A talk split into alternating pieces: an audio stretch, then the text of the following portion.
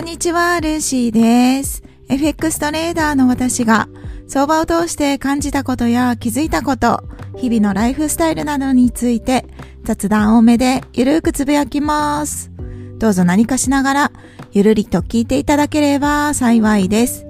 今回は検証の対価は大きい。このタイトルをつけました。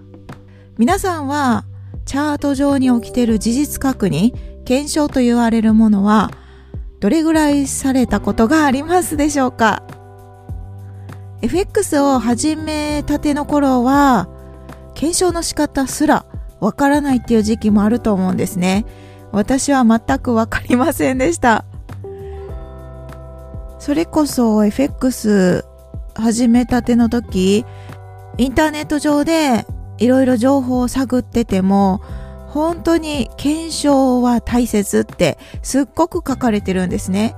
そして検証のやり方、手順的なものも書かれてはいるものの、私には難易度が高くって、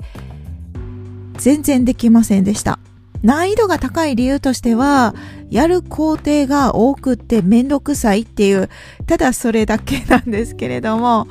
そう、検証したことがある人でないと、きっと検証の対価が本当に大きいっていうことは、わからないんだと、今は実感してます。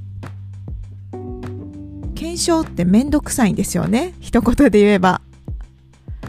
FX で勝ち続けるためには、資金管理は絶対です。絶対外せない条件なんですけれども、あとは、大きく言えば経験値相場になれるとか、トレードするっていうこと自体になれるとか、トレード自体が日々のライフスタイルの一部になってくると、トレードって非常にしやすいのかなと思うんですが、私は検証もとても大切だって今の自分は思ってます。昔は全然できなかったので、ようやく今更になって気づいたっていう感じかもしれないんですけれども、今の自分は検証を大切にしています。これからもし FX を始める方が、もしですね、私の身の回りとかに身近にいた場合、そしてご質問をいただいた場合は、検証は絶対やった方がいいっていうことは伝えますね。検証っていうものをもししなかったとしても、正直問題はないと思ってます。それも含めて、どういうことをするかしないかっていうのも、それぞれのトレーダーに、トレーダーの意思によって変わってくるので、自由だと思うんですね。自由だからこそ、そう、自由っていうことが FX の最大のメリットだと私は思ってるので、検証を絶対にしないとうまくなれないとか、そういう話ではありません。検証をせずに、上達してる方だって世の中にはたくさんいらっしゃると思いますし、実際日々トレードをしてて、そしてトレードを記録つけてっていうその一連の流れ、トレードして記録をつけて、そして振り返ってっていう、そのセットをですね、毎回毎回、毎トレードずつやってれば、1年た、1年経てば1年のその事実確認ができたっていうことにもなるので、それも一つの検証だと思うんですね。あとは私が毎週末に YouTube でアップロードさせていただいてる今週のレビューっていう1週間分のチャートをですね、改めて振り返ってここでエントリーしましたとか、実際エントリーしてなくっても、あ、この形だったらエントリー条件が整ってるから、やっぱり加工したよねとか、そういう事実確認をしてます。これも検証の一つですよね。いろんな検証のやり方がありますけれども、実は今週末、はい、昨日ですね。昨日にがっつり検証をしました。久しぶりに集中して検証しましたね。こういうのを検証したいっていうテーマが一つあったので、それに基づいてやったわけなんですけれども、まずはじめに何をしたかというと、検証する条件を書き出して、例えば、時間軸は4時間足をベースに、こういう形になったら、こうしていこうっていう細かい条件を書くんですね。そして、まあ3つぐらい、4つぐらいかな書いて、そこでエントリーするときに、具体的にこういうところでエントリーをするっていうのも書き出して、そして損切りの位置も書き出して、利確の位置も書き出して、っていうことをまずしました。すぐに、あの、右側が出てないような、右側が見えてないような、フォレックステスターみたいな検証ソフト、フォワードテストができるようなやつですね。ローソク足をずっと移動させて、未来の値動き、見えてない状態で、実際のトレードと同じ状態を作れる。そういう検証ソフトで、フォワードテストをする前にしたのは、まず出来上がったチャート、もうすでに出来上がってるチャートの中から切り取りたい場所。私の場合は4時間足でこういう形っていうのをピンポイントで見つけたかったので、そこにこう縦線とかを引いて色付けをして、ひたすらにその画像だけを切り取っていったんですね。この形になったら加工しやすいのか、もしくは上昇してるのか、その事実確認をしたかったです。4時間足でやってたので、1年分しかまだ検証してないですけれども、1ヶ月にですね、トレードのできそうなチャンスは5回か、4回かな ?4 回から10回ぐらいあるんです。そのうち、プラスで終えられるのは、6割か7割で加工しました。そして獲得できそうなピップスは月に平均500ピップス前後ですね。4時間時、4時間足をベースにこの検証してたので、エントリー回数は月に多くて10回チャンスがあるかもしれない。少なければ4回ぐらいっていう感じなんですね。なんですけれども、4時間足ベースでこの事実確認ができて仕組みができれば、4時間ごとにチャートを見るだけで良くなるんですね。それってすごい私にとっては結構理想的で、なぜならばチャートに貼り付きたくないタイプなんですね。はい。FX もチャートで、チャートをずっと見続けててる場合は、時間給がすごい低くなっちゃうじゃないですか。そこを最近は意識をしてるので、できるだけチャートを見ない状態に持っていきたいんですよね。もちろん慣れるまではチャートをずっと見続けることも大切ですし、私も結構チャートは見てます。今ももちろん見てるし、見ること自体は全然苦じゃないんですけれども、見なくてもいい仕組み4時間に1回見てこの形になってるから、じゃあそこからエントリーチャンスが来るかもしれない。そう、そこからチャートを見るって感じですかね。だから4時間足で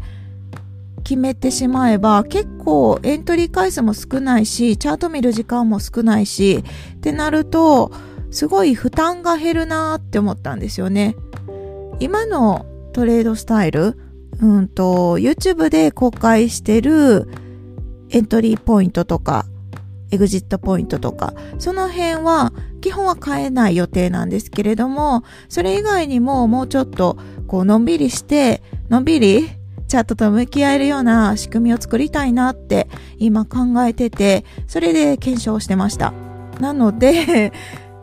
チャート上で起きてる事実確認をするためにひたすらスクショを取ったんですね。1年分で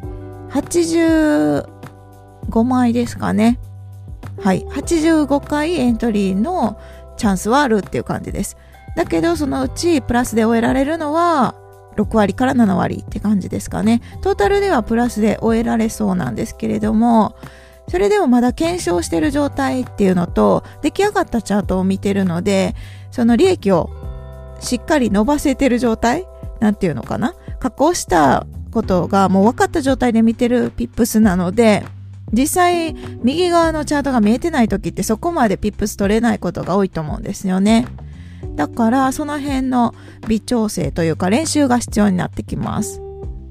一旦チャートからこういう形っていうのをスクショを全部取れたので、次のステップとしてフォワードテストですね。フォレックステスターの出番です。FT5 を使って実際こう動いてるようなチャートにして、そこで実際エントリーして、理覚をして、そこで結果どうなるかっていうのをこれから今ちょっと途中までやったんですけれども、これから1年分同じ期間でやろうとしてます。そんな感じで検証って時間がかかるんですよね。本当に。でも、検証やった人にしか、これはわからない対価があります。そうなんですよ。その対価が何かっていうのは、利益として獲得できる確率が高くなるってことです。FX をしてる方であれば、誰しも利益が欲しくてトレードをしてるはずなんですよね。だけど、なかなか損切りができなかったりとか、思うようにいかなくって、プラスに終えられない日が続いたりとか、まあそれも誰でも経験するので、大した問題ではないと思うんですけれども、ただそういう日がずっと続いていくと、気持ち的に慣れてくるじゃないですか。そんな時に壁を乗り越えれるきっかけというか、私は検証することで自分自身に自信がついたし、自分のエントリーポイントだったりエグジットポイントとか、そう、トレード自体にも自信が少しずつついてくるんですね。なぜならば実際事実確認としてやったっていう、これだけやったっていうことが私には自信につながるきっかけとなってます。だから強気でというか安心してエントリーできるって言ったらいいんですかね。だし、安心して損切れる。もうこうなってしまったら100%無理でしょっていう、そんな感じで事実確認をしてたら、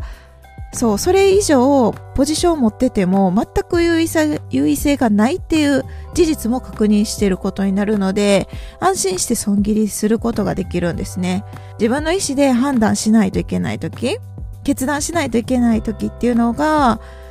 そう、慣れてないとやっぱりできなくって、私も全然まだまだ未熟者ですけれども、昔の私に比べるとだいぶマシになってきたのかなって勝手に 思ってますね。そうやって言えるのも検証したおかげ？そうですね。私にとっては検証ってすごく大きなきっかけになったと思ってます。検証もだし、トレードの自分の履歴を振り返るっていうこともそうですし、つまるところやってるアクションは多少違えど、全部事実確認をして検証してるってことなので同じなんですよね。なので一気に始める必要はなくって、自分がこれだったら取り組めそうって思うことことからやってみるのがいいと思います。それぞれにね、日々生活をしてて、仕事をしててって、忙しい中で時間を作らないといけないので、結構ハードだろうなって思いますし、私も時間を他の、他にやりたいことがあっても、あ、やっぱり検証しようかなとか、優先順位がね、決めるのがなかなか難しい時もありますけれども、一つだけ言えるのは、検証した事実、実際やってみると、間違いなく自分の力になります。これだけは保証ができますね。本当に自分の力になる。実際そのトレードスタイルとかを使わなかったとしても、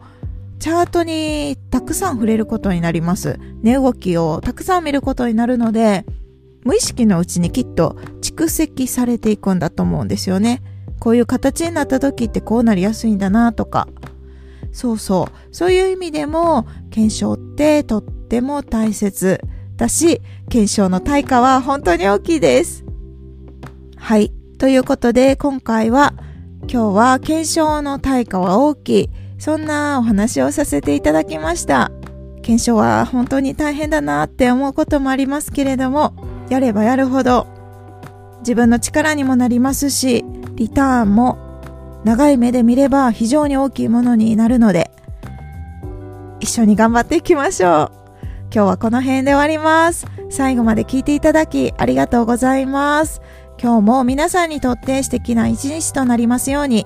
それでは次回の配信でお会いしましょう。